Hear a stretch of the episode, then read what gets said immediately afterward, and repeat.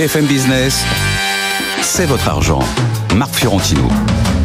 Oui, je sais, je sais, il fait de plus en plus froid et en plus on veut nous couper l'électricité et le chauffage, mais moi j'ai trois bonnes nouvelles pour vous, c'est votre argent, c'est votre week-end et c'est une émission exceptionnelle, exceptionnelle parce qu'on va vous donner toutes les clés sans exception pour comprendre l'économie, la finance, les placements pour la semaine qui vient de passer, pour la semaine qui vient et les semaines suivantes. C'est quand même pas mal, c'est un bon deal quand même. Hein. Au sommaire aujourd'hui, un mot, ben, l'emploi, on va voir à quel point c'est important pour les prévisions de 2023. Une question, comment les entreprises françaises vont-elles surmonter les difficultés en 2023 Et vous verrez tout de suite que je ne suis pas du tout d'accord avec Emmanuel Le Chiffre. Un chiffre, moins 1,8% les dépenses de consommation des ménages en novembre dans l'Union européenne. Et on va se poser la question de savoir que va faire la BCE. En deuxième partie de l'émission, où vont les marchés? La question d'argent, bah, ici, à chaque fois que les gérants viennent et que je leur dis qu'est-ce qu'on doit faire de notre argent, ils disent toujours la même chose, il faut investir dans les actions. Bah, alors je vais poser la question, quels sont les bons véhicules, les bons fonds pour investir sur les actions? Enfin, vous aurez les mots de la semaine de notre Jedi, le top 3 des gérants et les actions à vendre ou à acheter. Mais vous le savez maintenant pour une émission exceptionnelle. Eh oui, eh oui, il faut des invités exceptionnels. J'ai l'immense plaisir de vous présenter notre Jedi de l'économie et de la finance. Les temps ont changé. Eh oui. La finance doit devenir responsable. La finance responsable, les investissements aussi. Nous avons donc besoin de Léa Dunan-Châtelet car elle est responsable de l'investissement responsable chez DNCA Finance. Vous êtes devenue incontournable, quoi. Bah oui, bien sûr, en particulier en ce moment. On va en parler. C'est bien. Hein. Ah, c'est sympa d'être sur la, là, vous êtes sur la vague là. Oui, oui absolument. Je vais peut-être l'inverser maintenant. Ça devient compliqué cette vague. Ah oui? Ouais un peu de greenwashing et puis on va repartir sur les vice funds. Finalement, c'est plus simple. Ben, oui, bon, on en reparlera. Moi, j'ai et c'est nécessaire. Et c'est nécessaire. Moi, j'ai. Euh, pourquoi c'est nécessaire? C'est pas grave, on s'en fout de l'émission. non, c'est nécessaire parce que vous ne réussirez pas la transition euh, énergétique si vous n'investissez pas encore massivement pour plusieurs années dans les énergies carbonées. Oui. Et euh, voilà. Donc, on le voit notamment dans l'automobile. Hein, c'est quand même. Des ah pardon, il faut que je continue à présenter. J'ai beau chercher et rechercher, moi, je ne trouve rien. Alors j'imagine que ça ne surprend personne ici, surtout pas Emmanuel. J'ai donc fait appel à un directeur de la recherche chez Natexis CIB, Jean-François Robin. Vous avez cherché, vous avez trouvé? Bah pas encore, sinon on arrête de me payer, donc je, je, je continue à chercher. vous continuez à rechercher. Alors lui, il est en charge des, des, des grosses fortunes, hein, gestion des grosses, très très grosses fortunes. C'est le directeur général, attendez, tenez-vous bien, de Swiss Life Banque Privée. Et alors aujourd'hui, c'est un scoop, il va nous révéler aujourd'hui, ici même, les secrets des placements des milliardaires. C'est ça, Eric? Avec plaisir. Par contre, c'est gestion privée. C'est ça, gestion privée. Sinon, je vais me faire virer aussi par mon Ah oui, c'est gestion privée aussi. bon, et bon, lui, je sais pas si on doit le présenter. Qu'est-ce qu'on se ferait sans lui, alors Franchement, d'abord, il y aurait personne avec qui je serais jamais d'accord. Donc, il faut qu'il soit là. Je préfère ne même pas y penser. Heureusement, il est là. C'est le seul, l'unique, toujours aussi sympathique, toujours aussi compétent, un peu crevé aujourd'hui. Emmanuel Le Chip, comment ça va? Très bien. La santé, la voix? Impeccable. Allez, on démarre tout de suite avec l'emploi. Ouais, travailler, c'est trop dur, hein, c'est vrai. L'emploi résiste aux États-Unis, même en Europe. C'est la même bonne tenue de l'emploi qui a fait flancher un peu la bourse en début de semaine. On s'est dit, ah, ça va trop bien. Alors, du coup, euh, vous connaissez l'idée, hein, quand ça va trop bien, les taux d'intérêt vont pas commencer à baisser. Et puis, ça y est, c'est reparti. Donc, ça a créé un petit coup de mou euh, en début de semaine. Comment on explique, Jean-François Robin, cette bonne résistance? Est-ce que c'est un facteur clé? Là, on est déjà hein, en décembre, on se projette en 2023. Est-ce que l'emploi, c'est pour la croissance On se pose beaucoup de questions pour la croissance, et donc pour les taux d'intérêt, et donc pour l'inflation. Est-ce que c'est un facteur clé?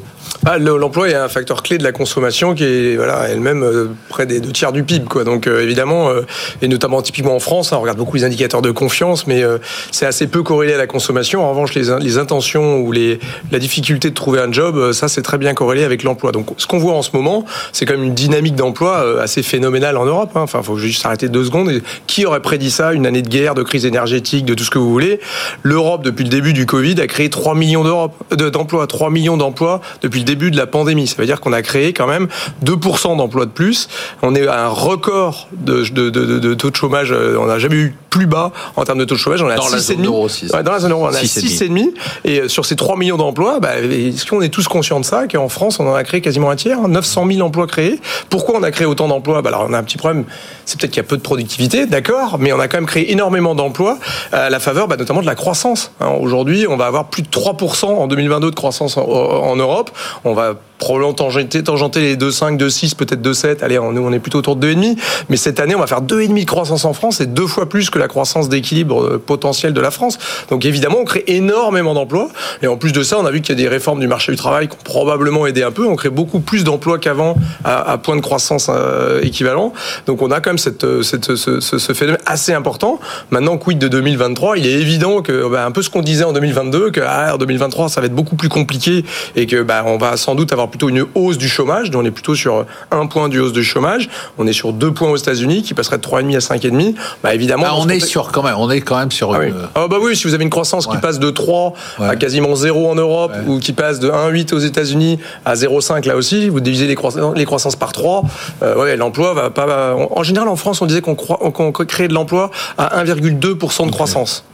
C'est vrai, ces chiffres-là. Bah, c'est plus vrai du tout maintenant, parce qu'on a vu que pendant là, depuis trois ans, on crée beaucoup plus d'emplois que ça. Emmanuel Le moi, je vous ai souvent entendu expliquer, d'ailleurs euh, à juste titre, hein, que euh, compte tenu du déséquilibre qu'il y avait entre les offres non pourvues d'emploi et les demandes, euh, on avait en fait un réservoir de croissance pour l'emploi, c'est-à-dire que l'emploi résisterait même si la croissance ralentissait. C'est ce qu'on est en train de vivre. Ouais, moi je pense que le, on sera surpris par la résistance de l'emploi euh, à la faiblesse de la croissance, parce qu'on est durablement en train d'entrer sur euh, une période qui va durer très longtemps et je pense que c'est la pénurie qui va être la plus dure à gérer et la plus durable et celle qui aura le plus d'impact sur la croissance, c'est la pénurie de main d'œuvre. C'est-à-dire qu'on a à la fois ce qui est intéressant des taux de chômage bas et des taux d'emploi et des taux d'activité qui sont élevés. Hein et donc, euh, euh, ça ne veut pas dire qu'il y a peu de gens qui travaillent. Et en France, il n'y a jamais autant de gens euh, qui ont travaillé. Ça fait 50 ans qu'on n'a pas vu un taux d'emploi. Exactement. Et pourtant, et pourtant, on manque d'emploi. Alors il y a plein, il y a plein d'explications, sans doute parce que il y a eu aussi de la rétention pendant le pendant le. Il y a cette grande le démission là, dont on parle beaucoup. Non, mais la grande démission, ça n'existe pas. Ça n'existe pas. En France, ça n'existe pas. Il y a une rotation accélérée, mais qu'on constate à chaque fois finalement qu'il y a de la croissance, que le marché du travail redevient favorable aux salariés. Puisque la preuve, puisque quand, on vous dit le, le taux d'emploi et le taux d'activité n'ont jamais été aussi élevés, c'est bien la preuve que les gens sont restés sur le marché du, du travail. Et ça, ça va être difficile à gérer. Vous avez quand même des études qui vous disent qu'en 2030, on va manquer de 85 millions d'emplois dans le dans le monde, et ça va ne faire que s'accentuer. Songez quand même qu'il y a un tiers démographie. Des, alors démographie évidemment, vieillissement de la population. La population active euh, sur l'horizon 30 ans, c'est moins 20% en Chine, moins 40% au Japon. Euh, et vous avez aujourd'hui, d'ores et déjà, un tiers des entreprises qui vous disent que euh, le manque de main-d'œuvre a un impact direct, freine leur activité de, de, industrielle ou de service. Donc, cette pénurie de main-d'œuvre, c'est un frein considérable à la croissance. L'avantage, c'est que euh, moi je ne crois pas que le chômage va remonter beaucoup. L'avantage, c'est que il va y avoir des hausses de salaire substantielles, et je pense qu'on aura des hausses de salaire qui seront inédites pour les salariés en 2023 euh, euh, par rapport au, regard de la croissance. non mais c'est des, des bêtises ça. Il y a jamais. Ah, non, non non non non non. Vous vous reprenez ce que dit le FMI. Ils ont étudié 30 cas de, de choc inflationniste. Les boucles prix-salaire, ça n'existe pas. Ça ne s'est jamais produit. Par contre, ce qui est intéressant, c'est important. Non, on s'arrête deux secondes. C'est important. Ce que vous dites, c'est que la hausse des salaires ne provoque pas de hausse de l'inflation. Non, moi ce que je vous c'est ça, ce que je vous dis, c'est qu'en fait, ce qu'on voit et ce que dit le FMI, c'est qu'à chaque fois, s'il y a un choc inflationniste sur deux ans, ce choc inflationniste est rattrapé par la hausse des salaires. Et de facto, c'est ce qu'on va sans doute. Et n'entretient pas. Non, le maintien d'un taux d'inflation. Mais non, parce qu'aujourd'hui, ah, c'est intéressant. Ce qui, ce qui, en gros, allez, euh, une fois que vous allez avoir enlevé tout ce qui a poussé l'inflation de, euh, de 2,5 à 6-7%. C'est-à-dire euh, matières premières, semi-conducteurs, fret maritime, etc. Après, on en a déjà parlé. Il va y avoir une, inflation structurelle un peu plus forte, mais qui nous met à 2, 2,5%. Et là, vous aurez quoi? Parce qu'en fait, on est un peu perdu quand on parle de l'inflation annuelle, etc. on dit 6%, 4%. Ce qu'il faut voir, c'est c'était quoi le niveau des prix? Début 2022 et ce sera quoi le niveau des prix? Fin 2023 et vous aurez des prix qui seront grosso modo 10-15% plus élevés en moyenne euh, sur les sur les deux ans. Et vous verrez que si vous mettez bout à bout il y a encore des chiffres qui sont sortis cette semaine les hausses de salaire plus les primes etc en deux ans les Français auront auront rattrapé ça. Donc pas de catastrophe non plus à attendre sur la consommation, à mon avis. Léa euh, Emmanuel a pris euh, un de mes deux arguments, en tout cas un de mes deux points d'inquiétude sur l'emploi. Le, premier, c'est la pénurie. Alors ça, effectivement, les entreprises. il est très positif hein, sur l'emploi. Il parle est très positif. Moi, je modère un tout petit peu ce propos d'un point de vue, on va dire microéconomique, avec les pénuries très fortes dans soit des domaines qualifiés, notamment l'industrie, soit des domaines de services. Et là, toutes les entreprises sont unanimes et ça va durer malheureusement. Dans le service à la proximité. Absolument. Et, et, puis l'hôtellerie, restauration. Oui, service à personne. Clairement, on a on a des entreprises qui tirent la et c'est couplé d'ailleurs avec un autre phénomène c'est essentiellement leurs sous-traitants qui ferment quasiment les uns après les autres pour des problématiques notamment de prix de l'énergie. Deuxième inquiétude, c'est quand même le trimestre qu'on a passé de mon point de vue qui en termes de conflits sociaux s'est accéléré. C'est pas les conflits sociaux qu'on a eu en France là depuis euh, enfin qu'on a chaque année à la rentrée, c'est tous les pays les uns après les autres que ce soit en Angleterre, en Allemagne, en France, aux États-Unis, c'est des conflits avec les syndicats, c'est essentiellement sur les sujets des salaires et je pense pas que ça va On vous dit les salaires c'est pas un sujet, c'est ce que je, je, je, suis moins sûr de ça. Euh, hier ou avant-hier EasyJet qui annonçait des hausses de salaire qui sont bien moindres que celles qu'on a observées dans d'autres euh, entreprises similaires dans l'aérien. Euh, on fait petit pas par petit pas en fait. C'est pas un sujet, euh, Jean-François Robin, les salaires. J'ai du mal en fait à, à, accepter l'argument des, moi, des je, suis suis pas contre, mais j'ai du mal. Non, moi je suis assez d'accord avec ce que ce que ce qu'écrit le FMI et ce qu'évoquait Emmanuel. Hein. C'est-à-dire que bah, on voit bien aux États-Unis, vous avez eu 9,2% d'inflation, de, de, vous avez 4,7% de hausse des salaires. 19 mois d'affilée de baisse des salaires réels aux États-Unis. Ça, c'est pas une boucle prix salaire. Hein. C'est au contraire un truc qui va impacter la consommation. Et c'est pour ça que nous, on voit pas plus de croissance aux États-Unis l'année prochaine qu'en Europe. C'est que la, la, conso va être très impactée aux États-Unis pour ce fait-là. encore une fois, en France euh, et en Europe, regardez Igué Metal, c'est le symbole. Ils sont à 3,5 de chômage, euh, des, des, pénuries d'emplois de, de, de, partout. Qu'est-ce qui se passe? 8,5 en deux ans. Deux ans. Donc 4,5 plus 3,5. Il euh, n'y a pas de quoi écrire à maman quand vous avez 10% d'inflation. Donc vous n'avez pas de boucle prix-salaire. Allez, on va passer justement aux entreprises. Vous avez déjà évoqué le sujet. Ma question de la semaine, euh, c'est comment les entreprises vont-elles affronter l'année 2023 Et là, je vous sens optimiste, Emmanuel, comme vous, Jean-François. Moi, je vois des entreprises, j'en parle, que je parle à des entreprises, à d'autres entrepreneurs comme vous, surtout des petites boîtes. Bon, on a quand même l'impression qu'il y a des factures d'électricité qui s'envolent, des consommateurs qui consomment moins, des hausses de prix qui sont plus difficiles à répercuter parce que il faut dire que les, hausses de prix subies par les entreprises ont été répercutées pour l'instant sans trop de dommages. Comment vont faire les entreprises françaises aujourd'hui en 2023 Emmanuel disait euh, vendredi matin sur euh, BFM que d'un point de vue macro, c'était c'était un sujet euh, mineur, c'était difficile pour les entreprises, mais que ça représentait qu'une toute petite partie de l'activité. Jean-François Robin.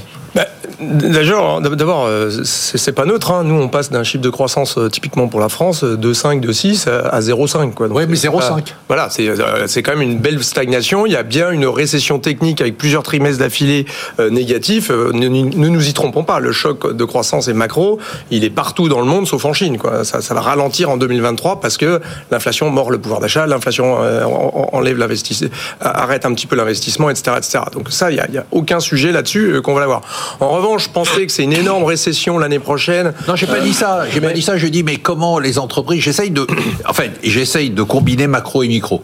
Voilà, c'est-à-dire j'essaye de combiner ce que vous dites, ce que dit Emmanuel, et la situation des entreprises, euh, les notes la facture d'électricité qui passe de 200 000 balles à 800 000 balles. Alors c'est certain qu'on part d'une situation hyper favorable pour les entreprises pendant la crise du Covid, où les taux de marge ont été au plus haut depuis 1949, on était à 37% de taux de marge en France. Bah, là évidemment les taux de marge sont en train de se compresser, on va peut-être voir les 31-32, là ça y est, on va avoir une espèce de normalisation des taux de marge, parce qu'un peu de hausse des salaires et hausse des intrants. Maintenant sur la crise énergétique, un, ça concerne surtout les entreprises qui sont fortement consommatrices d'énergie, premièrement, ce qui n'est pas non plus le gros des entreprises typiquement de la France qui a une économie de service. Donc c'est plutôt, et même en Allemagne, c'est un tiers de l'économie. Deux, ça concerne les entreprises. Ah, ça concerne le retail. Hein. non, oui, oui, bien sûr, mais je veux dire, dans le gros du choc. Hein. donc c'est celles qui sont dépendantes de l'énergie et deux qui ont qui se voient refacturer des hausses d'énergie. Je rappelle qu'il n'y a qu'un tiers des entreprises qui vont négocier leur facture d'énergie. Mm. Je rappelle que l'ensemble des PME et TPE, 1,5 hein, million d'entreprises, ont le bouclier euh, à la question, Comment les entreprises vont-elles affronter l'année 2023 Vous dites que je suis pas très inquiet. Bah Il y a un ralentissement puisque on, est, on passe de 2 et quelques à 0,5, mais moi, nous, on n'est pas inquiet parce qu'on pense qu'en 2024, ça rebondit. Et pourquoi on pense qu'en 2024, on retrouvera du 1,2, 1,5 de croissance en France et en Europe? Parce qu'on pense que la crise énergétique est pas terminé. C'est de la transition énergétique, ça va prendre 5 ans. Mais en revanche, le gros qu'on a vu, c'est-à-dire le, le, le, 340 du TTF pour le gaz, du 140 pour le pétrole, du 2000 euros le mégawattheure pour l'électricité française, je pense pas qu'on va revoir ça en 2023. Emmanuel, vous voulez bah, reprendre un peu ce que vous nous dites Ouais, moi je pense qu'en fait, il y, y, a un mouvement de bascule entre macro et micro entre 2022 et 2023. 2022, c'est l'année de choc macro comme grosso modo, si vous cumulez tout, la guerre en Ukraine, les conséquences du Covid, il n'y en a pas eu depuis la Deuxième Guerre mondiale. C'est-à-dire que même le choc pétrolier ah des années 70, si vous cumulez tout, ah euh, avec y compris euh, la hausse violente des taux d'intérêt, etc., euh, etc. Et y compris ce qu'on se tapait de l'après-Covid. Donc, c'est ça. C'est-à-dire que ça a été la, la concentration d'une multitude d'événements extrêmes. Et paradoxalement, sur le plan micro, les entreprises ont plutôt bien résisté en 2022, notamment parce qu'elles étaient aidées. Moi, je trouve que ce qui est intéressant, c'est qu'en 2023, ça va être le grand apaisement macro. Alors, croissance très très faible. On va pas se battre si, si on fait moins 0,2, 0,2. c'est pas ça le sujet. Moi, ma conviction, c'est qu'il y aura aucun événement extrême euh, en 2023. Et je suis prêt à argumenter, si vous voulez, sur la croissance en Chine, sur la croissance en Europe, sur les taux d'intérêt, sur l'inflation, etc. Par contre, je pense qu'effectivement, ça va être plus dur pour les entreprises. Oui, parce que les marges vont être plus sollicitées. Mais quand vous regardez, encore une fois, les carnets de commandes, qui est quand même le juge de paix, il n'y a pas de souci aujourd'hui sur les carnets de commandes. Quand vous regardez les intentions d'investissement, euh, euh, elles ne faiblissent pas tant que ça finalement. Et quand vous regardez les intentions d'embauche, elles restent quand même aussi euh, soutenues. Donc oui, ce sera une année médiocre mais euh, en plus, il y aura, pas une année catastrophique il y aura l'illusion, il y aura l'illusion de toutes les entreprises qui auraient dû péricliter pendant les deux années qui viennent et qui vont effectivement passer à la trappe. Donc il y aura sans doute sur les faillites quelque chose de, mais mais mais encore une fois. Euh, Eric Blaine, comment vont les comment vont les entreprises Moi, je pense qu'il y aura des grosses différences entre celles qui exportent et celles qui sont très locales et endettées. Euh, celles qui exportent bénéficient quand même euh, de la baisse de l'euro. C'est quand même très sensible euh, vis-à-vis du dollar. Hein. On est autour de 10% de, de, progression du dollar vis-à-vis de, la monnaie euro, donc c'est plus facile d'exporter et c'est plus facile de garder ses marges. Et puis la Chine repart, donc c'est plus facile. Ça va être aussi plus facile d'exporter en 2023 sur cette zone asiatique. Ouais. Alors que en local, on va avoir des, des faillites d'une manière un rattrapage de faillites. Ben, voilà, exactement. Hein, PGE, électricité, etc. Et on a la construction aussi. Le secteur de la construction euh, immobilier va, va quand même subir cette hausse des taux et ceux qui sont très endettés vont être gênés quand même, c'est clair. Et l'activité va être sous pression. Jean-François, avant les. Juste, moi, je voulais rajouter un petit élément euh, pour, pour, expliquer un petit peu le, le, cette espèce de, de, vue plus ou moins, euh, enfin moins pessimiste que le consensus quelque part. C'est qu'il faut pas oublier aussi l'argent public émis. Hein, Emmanuel citait, voilà, que ça protège l'entreprise. Quand vous êtes un pays comme la France, on met en fait au final on cumule pas loin de 100 milliards sur la table.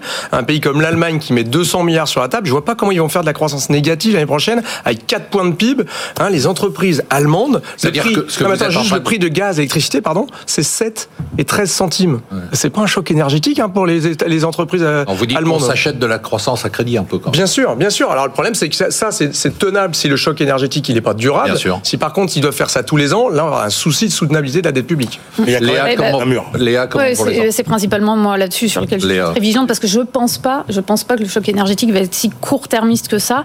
Euh, en témoignent un peu les discours d'ailleurs des, des, des, dirigeants qui tirent la sonnette d'alarme pour certains qui vont aller exporter toutes leurs usines euh, en dehors de l'Europe en disant c'est pas tenable dans la durée et c'est pas parce qu'ils ont une vision à un an ou deux, c'est parce qu'ils considèrent que le choc qu'ils vont vivre, il va être, euh, il va être beaucoup plus long. On fait pas une transition énergétique même en cinq ans. Malheureusement, c'est ça le problème. Euh, l'autre aspect, c'est les taux. On n'a jamais fait de transition énergétique d'ailleurs.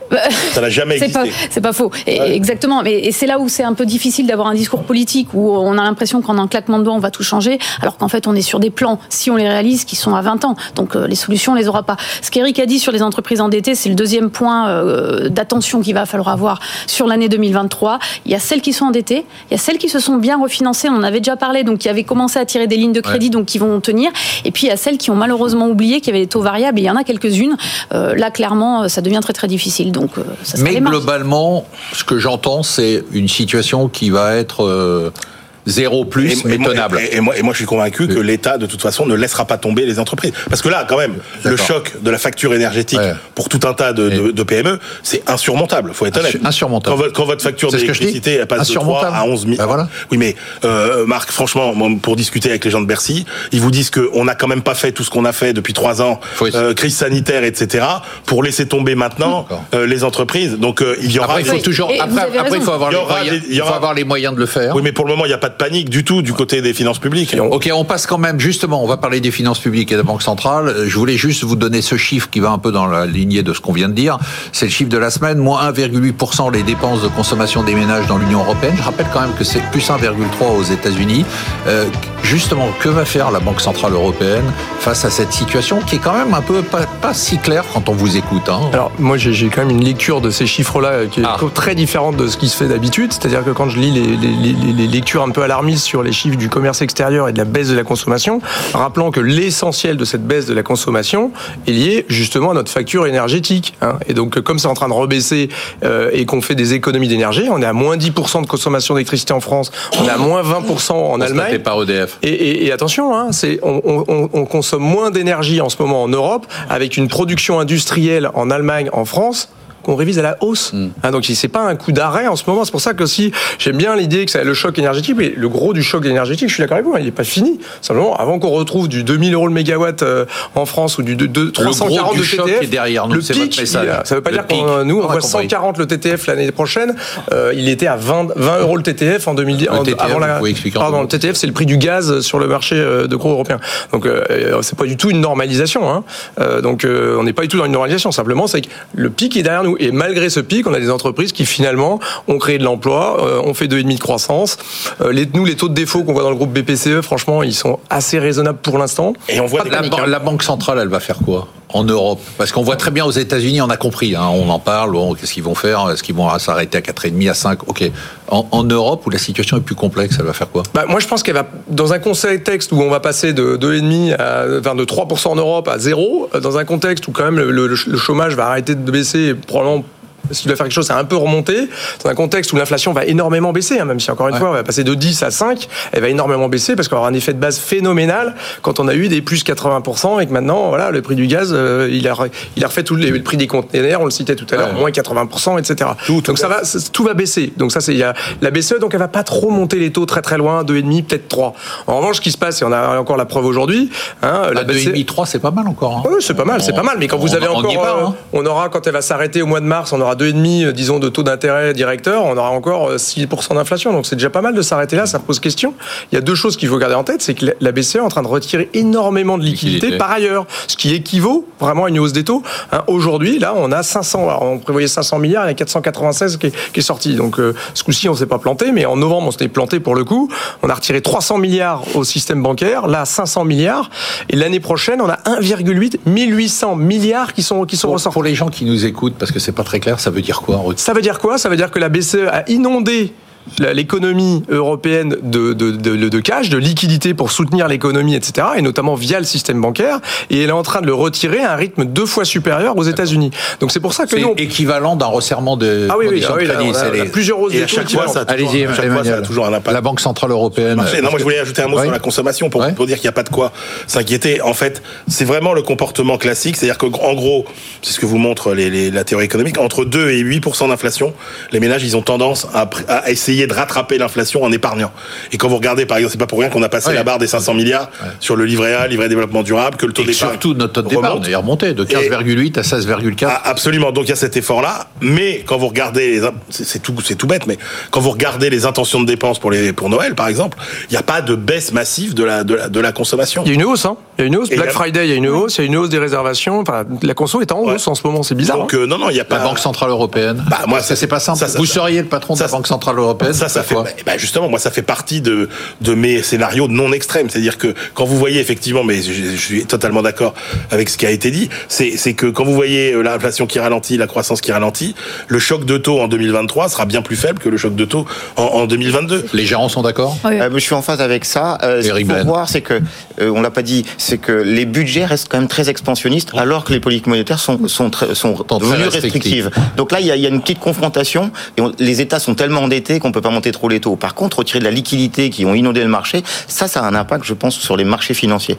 Et je pense qu'on veut le voir. Et les resserrements du crédit, hein, ce que ça veut dire pour faire le lien avec la question tout à l'heure que vous posiez, c'est que le fait de retirer énormément de liquidités au marché bancaire, bah, on voit bien que les conditions de crédit se resserrent, les taux, les taux se resserrent. Euh, pour les entreprises, on voit bien qu'on est déjà en les territoire négatif. Et voilà, pour les on taux le voit dans l'immobilier. Les taux d'usure, etc. Aux États-Unis, à moins 70% les demandes de prêts. L'immobilier en Nouvelle-Zélande, les prix, hein, parce qu'on nous dit que l'immobilier c'est la valeur refuge, etc. Les prix en Nouvelle-Zélande, moins 20%. Hein, donc euh, bon, il y a quand même moins 20%. Euh, on en parle beaucoup de la Suède parce que la Suède est taux variable. Tous les taux sont mmh. variables. Donc on a quand même des impacts de la politique monétaire sur le prix des actifs. Hein. C'est pas, faut pas dire que la politique monétaire ne sert à rien. Justement, on va parler des actifs, on va parler des marchés. On se retrouve en deuxième partie de l'émission. Ne partez pas.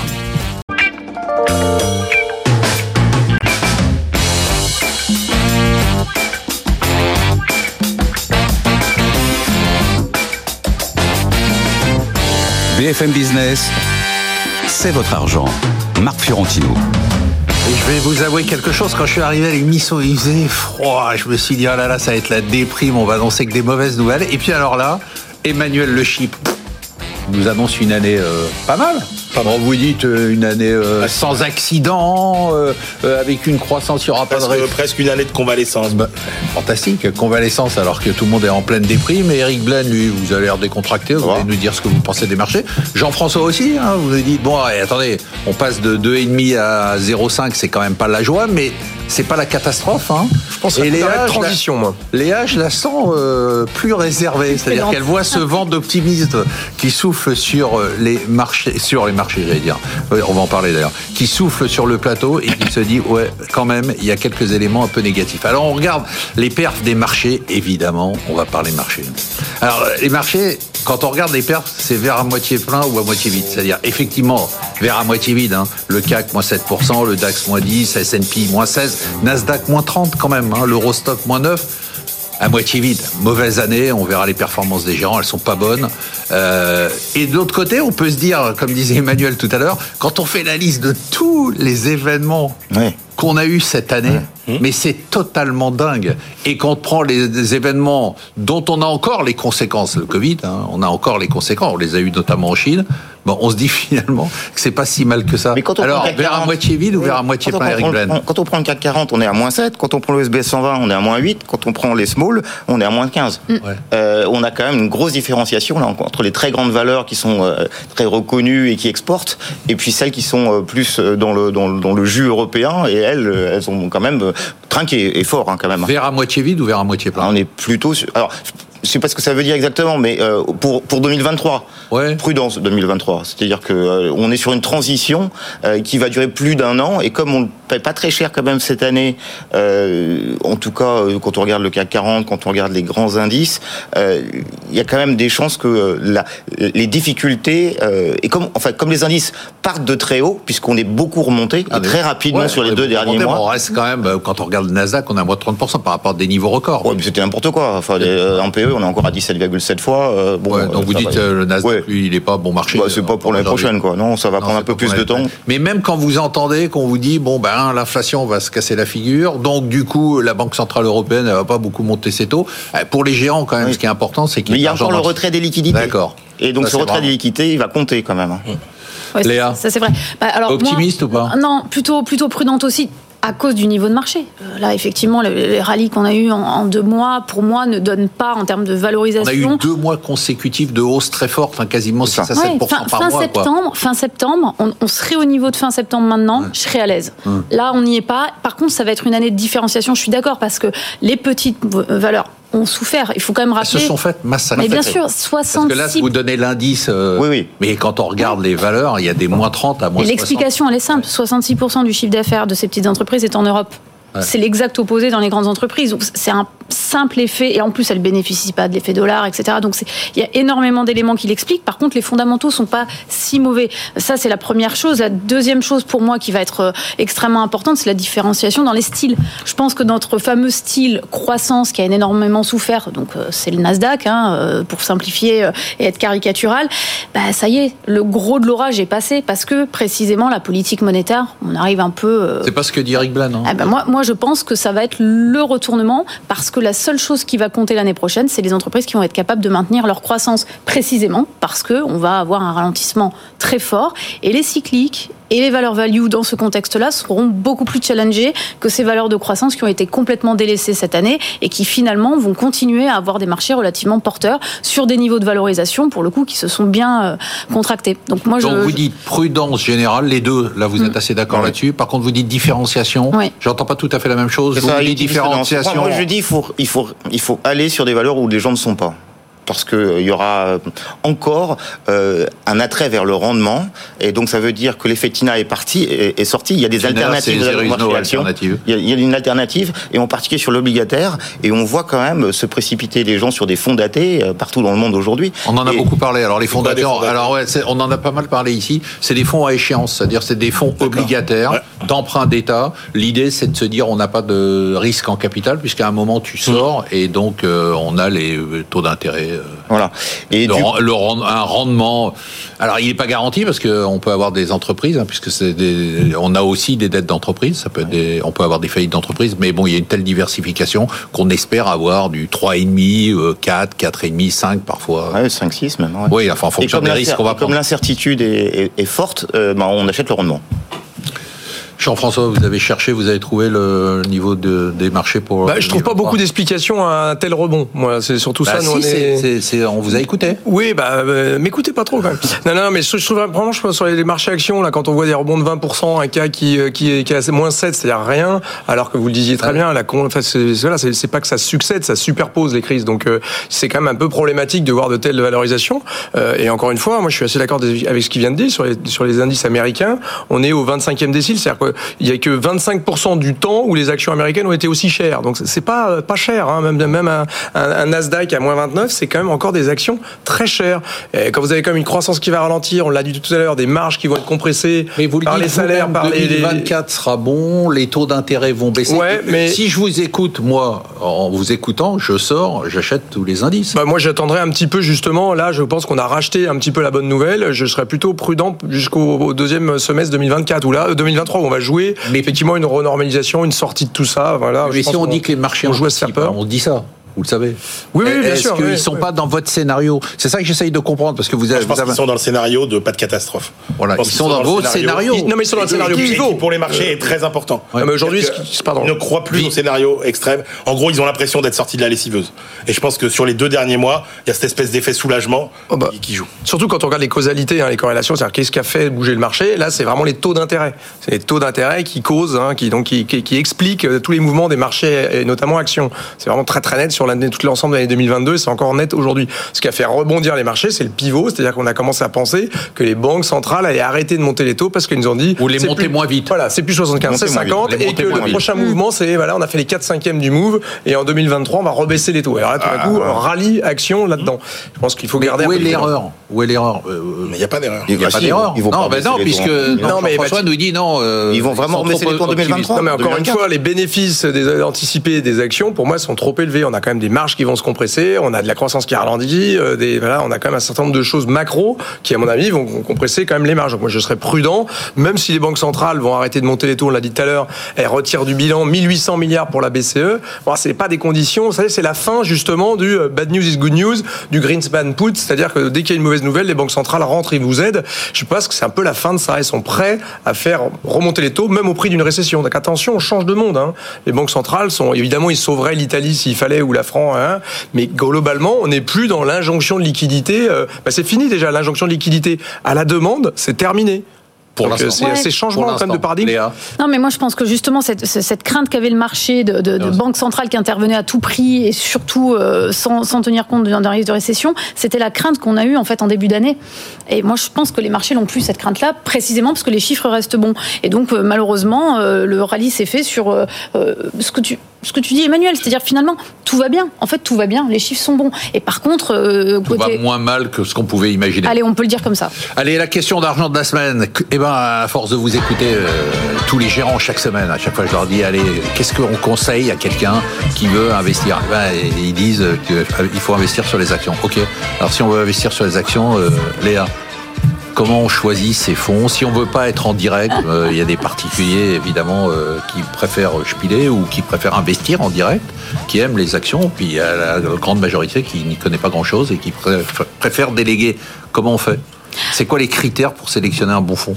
Alors ça, c'est une question euh, particulièrement difficile parce que c'est large. Deux hein. Ouais, exactement. Vous avez sélectionner un bon fonds. Allez, moi, je, vais quand même euh, prêcher pour ma paroisse un fonds de conviction, un fonds avec des gérants qui sélectionnent des valeurs, qui connaissent les valeurs, qui leur parlent, qui sont capables d'anticiper quand même ce qui est en train de se passer, pouvoir justement être réactif par rapport au marché. Euh, évidemment, aller vers des thématiques qui sont quand même un peu plus de croissance cette année. Je suis convaincu que là, dans la sélectivité qu'il faut, hein, euh, le Nasdaq, c'est quand même très spécifique. Il n'y a pas que de la techno et des licornes, il y a aussi des vraies valeurs de croissance très solides qui ont souffert. Euh, moi, j'aurais tendance à aller sur ces thèmes-là. Et puis, bien évidemment, euh, un peu de transparence. C'est bien de voir ce qu'il y a dans les fonds, non? Oui, alors justement, on en parle deux secondes. On s'aperçoit quand même qu'aujourd'hui, on a des obligations hein, mm. pour les gens qui veulent investir, de leur demander s'ils sont sensibles aux problèmes de climat, de, ah oui, grande découverte et tout ça. Et on s'aperçoit qu'il y a plus de 60% des gens qui évidemment disent bah oui, euh, je m'en mm. fous pas de la planète mm. et je m'en fous pas de la transparence. Mais euh, est-ce que c'est pas logique Non, je dis pas que c'est bien ou c'est pas bien. Je dis est-ce que ça fait partie des critères de sélection des fonds? Alors justement, mais c'est pour ça que je retourne la question parce qu'elle est intéressante. La plupart euh, des services commerciaux des grandes banques de retail. Intéressante. Bah oui, évidemment, quand même, il faut le souligner quand ça arrive. Non, vraiment. Ah ouais, carrément. Ah, je me prends un scud derrière. Oh, j'ai le droit. Allez-y, allez-y. Quand les, les grandes banques euh, de détail ont été obligées de poser les questionnaires sur la table de leurs clients, la plupart des euh, commerciaux pensaient que tout le monde répondrait non. Bah non, en fait, tout le monde dit ah, je peux faire un investissement et en plus euh, sauver la planète. Je caricature. Tout le monde a coché oui. Donc là, il y a un engouement terrible pour dire il faut y aller. Alors oui, euh, effectivement, ça, ça va faire partie des fonds à sélectionner. Par contre, grosse attention, grosse attention sur ce qu'il y a dans ces fonds. On voit bien qu'ils sont pas tous très purs, qu'ils sont pas tous forcément. pas du vrai vert bah, vert ou, rouge si on parle du social. En tout cas, est-ce que vraiment ils ont sélectionné les entreprises sur leur profil, on va dire développement durable, c'est à vérifier. Et puis surtout, il faut pas mettre tous ces œufs dans le même panier. J'arrête pas de le dire. Il y a plein de façons de regarder le développement durable. Il y a plein de façons d'investir. Faites pas que de la green tech. Surtout pas, surtout pas. Même si c'est parce que c'est très spéculatif. Parce, que, c'est par principe, c'est pas de la diversification. Il y a plein d'autres domaines, il y a plein d'autres thèmes. Il faut pas céder à euh, la mouvance. Comment on, choisit un bon fonds euh, quand on est milliardaire euh, suisse? Alors. Moi, je suis assez d'accord avec Léa dans le sens où il y a rupture dans notre métier. Il y a une vraie rupture. Il y a l'arrivée des ETF, euh, et l'arrivée d'ingénieurs. pour Emmanuel, les ETF, c'est la gestion passive. C'est la gestion indicielle en fait. On, avec les ETF, on, achète des indices boursiers, on achète aussi des thématiques boursières. On n'est plus dans la gestion on conviction. Plus dans la gestion conviction. Voilà. On n'est plus dans la gestion active. Dans le choix de l'entreprise. Dans le fait d'aller voir les entreprises, d'aller euh, les sélectionner, les sélectionner, de se rendre compte du, de la dynamique du marché, de la concurrence, du positionnement. Ça c'est une vraie rupture. Hein, ça c'est une vraie rupture. Aux États-Unis, ah, c'est un raz de marée. Hein. Passionnant. C'est un raz de marée Oh, ça dépasse largement la gestion euh, passive aujourd'hui. Et c'est vrai. Mais est-ce que c'était pas, adapté à certaines configurations de marché Non, justement, on pensait que c'était adapté aux configurations. Sont plus les mêmes. Non, bah, justement, on pensait que c'était adapté aux configurations de marché de hausse. Parce que dans une hausse, quand on a des indices qui ah montent où il bah, faut acheter Apple et Amazon, bah il vaut mieux jouer l'indice parce qu'un gérant intelligent va pas mettre tout son argent sur Apple et Amazon. Donc l'indice va toujours. Mais dans la descente, c'est 15% du capital. Mais dans la plus que 10. Sauf que dans la descente L'argument, c'était de dire oui, mais dans la descente, le gars qui est intelligent va faire mieux que l'indice. On s'aperçoit quand même que les gestions actives, bah, aux États-Unis, elles font pas mieux que la gestion passive. Exactement. Et là, euh, on a donc un paquet d'ingénieurs qui sont arrivés sur ce marché, euh, qui nous jouent euh, avec des robots. tiens, le consensus, il est 3% en dessous ou 3% au-dessus. Les titres, ils montent de 8%, ils baissent de 10%. Ça n'a aucun sens. Ça aucun sens, mais ce sont les conditions de marché. Oui, donc mais ça n'a quand même aucun sens. Et sur le long terme, je suis comme Léa, je crois que le, celui qui fait son boulot, c'est-à-dire de conviction, qui va connaître les boîtes, qui va, qui va, qui va faire ses sélections, qui reste longtemps dans le même fonds, eh bien, normalement, on trouve des performances supérieures à cette gestion active qui, qui à mon avis, pose quelques problèmes hein, sur le moyen terme. Les critères de sélection, c'est quoi? C'est le track record? C'est le track record. Sur la durée? Sur la durée. C'est-à-dire qu'il faut aller choisir des produits qui ont un vieux. Euh, donc ça veut dire que les gens qui se lancent n'ont aucune chance. Ouais, alors il y en a qui se lancent et qui ont un track avant. D'accord. faut pas l'oublier. Non, mais c'est vrai que le track c'est un élément important. C'est des équipes, c'est pas une personne. C'est des équipes. Et puis je pense quand même qu'il y a honnêtement de, un besoin de transparence de plus en plus fort. Les, les oui, mais la transparence va pas faire la performance. Je, je dis pas que c'est super important. Non, je suis pas en train de dire que c'est pas important. Ça fait la confiance, mais ça fait pas la performance. Eh ben exactement. Et il y a une demande maintenant de compréhension de qu'est-ce que je détiens dans mon portefeuille. D'accord, ok, ça on est tous d'accord. Mais la performance, on va la chercher où? C'est ça quand même. À la performance, eh ben, alors euh, là pour le coup, Eric l'a très bien dit. Moi, je pense qu'on la cherche parce qu'on ne bouge pas. Les gens de conviction ne bougent pas. On choisit des entreprises parce qu'on croit dans ces entreprises. C'est fondamental. Avec les marchés qu'on connaît, qui sont vraiment dans de scie, on l'a vu cette année, c'est flagrant et ça fait allez, je vais dire 3-4 ans que c'est comme ça, ne pas bouger, tenir ses convictions, c'est un élément de performance dans la durée. Allez, on va passer euh, au mot de la semaine. Pour vous, Emmanuel, c'est quoi le mot de la semaine? Nucléaire. Ah oui. Ouais, parce que je trouve qu'il y a des bons signaux. Il faut rappeler quand même une chose, c'est que on peut avoir tous les débats qu'on veut sur euh, la voiture électrique, la voiture à hydrogène, etc. Je veux dire, on ne s'en sortira que si on arrive à augmenter euh, de façon très substantielle notre capacité de production euh, d'électricité. Après, les autres débats sont d'ordre secondaire. Et tout ce qu'on a vu cette semaine avec des, des réacteurs qui redémarrent, moi j'ai trouvé que le discours assez offensif de Bruno Le Maire sur euh, euh, le nucléaire à l'horizon des prochaines années, je l'ai trouvé plutôt rassurant. Voilà, donc euh, c'est, pour moi, c'est le, le, la, On n'est pas contre tendance de tout ce qu'on est en train de nous raconter sur. Ah bah non, le, vous, vous, vous sortirez. Non. Si, dès l'instant, ça choque pas. Ah non, pas du tout, pas du tout. Dès l'instant où on nous dit qu'il faut produire 50 euh, à 60% d'électricité en plus euh, d'ici 30 ans, c'est pas avec les renouvelables que vous y arrivez. On aura besoin des renouvelables, bien évidemment. Et donc. donc nucléaire. Et, donc nucléaire. Eric Blaine. Bah, moi, je dirais la seringue OSG. Euh, dans le sens où euh, on voit très bien que le régulateur a mis euh, les Européens dans une seringue qui nous pousse tous pour acheter des valeurs ESG. Les Américains qui passe ce problème-là, ils, ont bien compris. On rappelle, hein, c'est environnement, social, social gouvernance. C'est surtout aujourd'hui climat et environnement, me semble-t-il. Léa, complétera sur le sujet. Et elle est bien meilleure que moi là. Mais par contre, ce qui est sûr, c'est qu'on a des Américains qui sont pas du tout sur les mêmes réglementations. Et puis eux, ils, vendent le marché à découvert, ils shortent. Donc euh, c'est simple, euh, ils prennent une valeur, ils commencent par vendre à découvert. Ensuite, ils sortent des rumeurs. Donc nous, on parle de controverse. Oh, ça fait très peur tout ça. Euh, donc le coup, euh, les gens qui sont obligés de de, l'environnement avec ces controverses, oh les, les, sociétés de notation vont dégrader, donc il faut que je sorte avant les autres, tout le monde se précipite pour vendre, ça descend, euh, le cas de Téléperformance qui perd 40% sur une histoire de controverse euh, qui euh, vient sur, sur de son business, qui est de la modération de de de, de, de réseaux sociaux. Et puis derrière, moins 40, énorme. Et bah, les, les, les, ils rachètent. Les vendeurs découverts rachètent, les Américains gagnent des thunes. C'est de l'OSG bashing. Et c'est super facile de gagner de l'argent les prochaines comme ça. Je pense que c'est une seringue cette histoire. Pas très rassurant. Jean-François Moi, je vais, je vais rebondir sur ce qu'a dit Emmanuel. Je pense qu'à l'inverse, on ne peut pas du tout à court terme faire autre chose que du renouvelable, puisque le, le, nucléaire, c'est dans 15 ans. Et c'est quoi le mot de la semaine Mais alors, le mot de la semaine, pour moi, c'est 38 gigawatts, pour aller dans le sens ah, de un chiffre, alors. Mais oui, 38 gigawatts. Pourquoi? Parce qu'en fait, on nous a dit, euh, tout le débat de la semaine, pour moi, c'était ce qu'on va, euh, il faut tricoter des pulls et allumer des bougies. Euh, RTE, hein, qui fait référence. Vous êtes encore roulé. Hein. Oui, justement, ça fait partie du truc. 19 degrés, il fait un peu chaud ici. on va passer l'hiver, si et seulement si. Hein, on est autour de 40 gigawatts de nucléaire en, la fin décembre et à 45 fin janvier. Et si les Français font un peu d'économie, où est-ce qu'on en est, messieurs, dames? On est à 38 gigawatts ce matin. Hein, il n'y a que plus que 16 réacteurs qui sont euh, en rade. Il y en avait 32 cet été.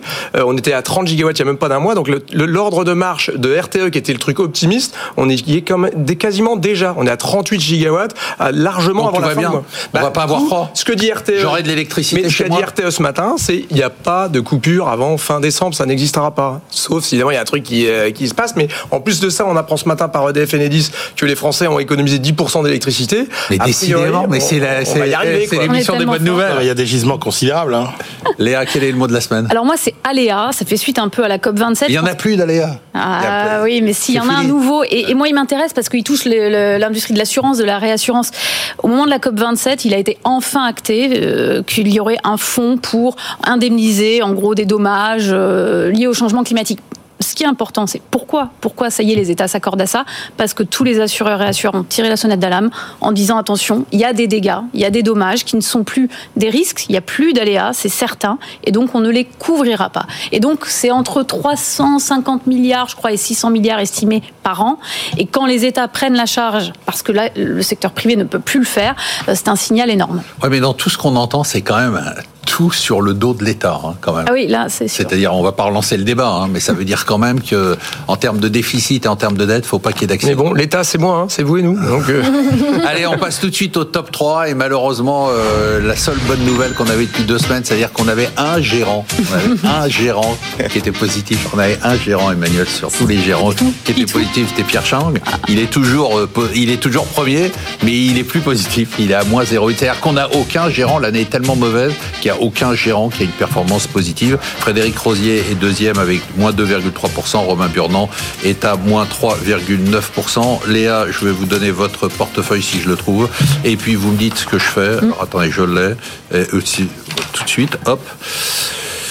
Alors, il y en a pas mal. Hein. On a du plastique omnium. Ah oui, on garde, oui, oui, absolument. Ah oui, on garde. Pourquoi? Bah, Le niveau de valorisation ne tient pas du tout compte des perspectives exceptionnelles du groupe, de sa solidité, de la qualité de oh là là, son vous y croyez, vous y croyez, c'est bon. Ah, ouais.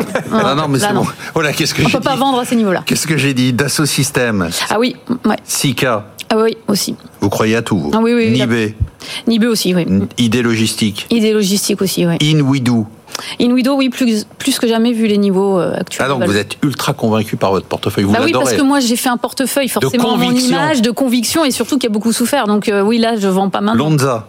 Oui, alors là, oui, aussi pareil. elle est marrante parce que à chaque fois elle dit ah non mais celle-là alors là mais, celle d'après aussi. Parce que c'est une des pires performances dans le secteur de la santé. C'est un des acteurs les, les non ça va depuis que vous, vous l'avez euh, donné en remarqué c'était il y a pas longtemps. On les a rentrés, je les ai bien rentrés. Oui, je vous remercie. non c'est vrai.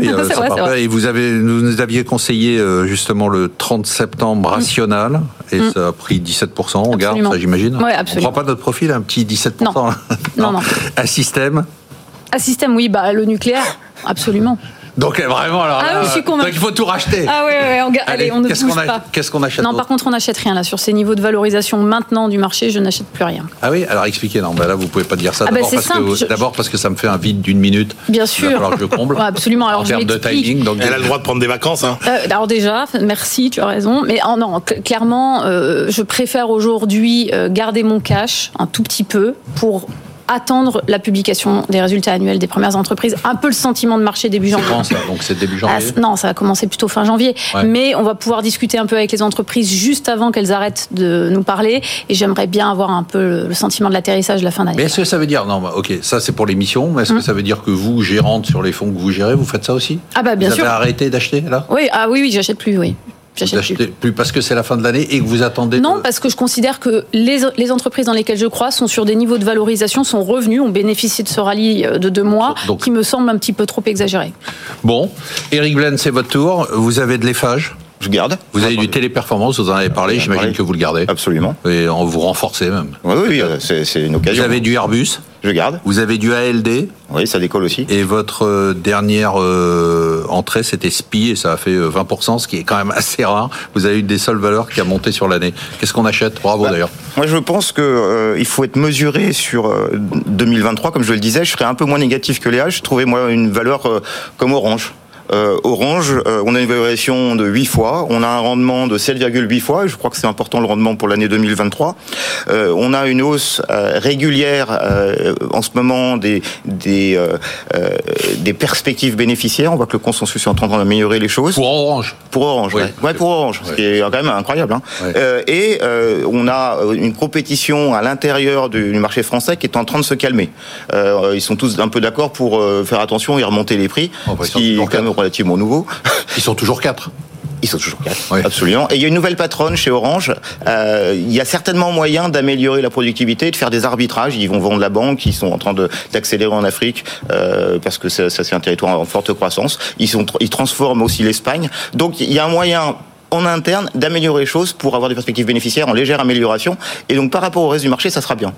Et donc, est-ce que vous, par exemple, comme euh, Léa, dans des conditions de marché comme ceux qu'on a actuellement, vous dites, bon, bah, finalement, il y a très peu de choses à acheter, donc on fait pas grand-chose? J'ai 15% de cash qui est très rare pour moi. Mm. Je suis toujours optimiste. C'est au même niveau. Euh, donc j'ai 15% de cash pour attendre justement euh, des, déceptions qui, comme téléperformance, permettent de racheter voilà, certains titres. Alors, question, Orange. si jamais il n'y a pas ces déceptions, parce que c'est intéressant, qu'est-ce que vous faites? Ah bah, 15%. Est-ce que vous vous dites, bon, une fois passé, par exemple, mm. les, les, publications, le marché n'a pas baissé, vous faites quoi Vous rentrez plus cher, c'est pas grave Sincèrement, c'est rare. Moi, d'expérience, ça m'est jamais arrivé. Il y a toujours une ou, une ou deux valeurs qui vont décevoir et qui vont permettre justement de, de, réinvestir. Dans les financières, il y a quand même beaucoup de choses à faire. Hein. Il y a, moi, j'achète du rendement. Bah, une BNP, une AXA, ça reste quand même extrêmement attractif. On a des rendements de 7-8. Euh, ça n'a rien fait depuis euh, au moins 15 ans. Et euh, aujourd'hui, on a des perspectives moins négatives sur ces titres qu'on on a eu. et les valeurs industrielles vont être touchées. Les valeurs technologiques, moi, j'ai un peu de mal. Et, surtout, c'est très délaissé. Donc ça me paraît intéressant. Très bien. Intéressant, c'est de voir qu'ils sont tous aux aguets. Euh, ouais, non, mais ça fait un peu, ça fait un peu. C'est-à-dire que si ça baisse, ouais, ça fait un peu. Il y a toujours du. On sent qu'il y aura du soutien quand même. Ouais, et n'oublions pas que les institutionnels qui attendaient justement la fin d'année pour arbitrer sont coincés. Parce qu'arbitrer maintenant, c'est compliqué. N'oublions pas non plus euh, que ce que, tu, ce que vous disiez, Emmanuel, tout à l'heure, euh, c'est que le niveau de l'épargne des ménages est encore à un niveau très élevé. généralement élevé. Qu'est-ce qui se passe sur le fonds juste? Et on a terminé très rapidement. Est-ce qu'il y a de la collecte, il y a de la décollecte ou il se passe rien Il y a plutôt de la collecte. Donc ça veut dire, j'explique pour les gens qui nous écoutent, c'est-à-dire qu'il y a plutôt des particuliers qui remettent, ou, des institutionnels qui remettent, vous le ressentez Je vois pas dans les fonds actions, mais dans les mandats qui diversifient, notamment sur l'obligataire, on a eu 150 millions d'entrées cette année quand même. C'est beaucoup. 150 millions, on collecte pour une année aussi pourrie. Ah, tout va bien alors. Ah, eh, franchement, cette émission, elle, est, hors sol. Il y a que des. Ah, franchement, je suis arrivé vraiment, je suis arrivé déprimé. Je ressors avec une patate. J'espère que vous aurez exactement la même chose. Merci de nous avoir suivis. Merci à tous nos invités qui nous ont donné alors une pêche absolument incroyable. On se retrouve la semaine prochaine pour une émission dont j'espère qu'elle sera aussi exceptionnelle que celle-là. Et surtout, n'oubliez pas de nous écouter, de nous voir, de nous revoir, de nous réécouter en replay podcast sur le BFM Business et évidemment sur toutes les plateformes de streaming, les podcasts cartonnent, alors continuez à nous écouter.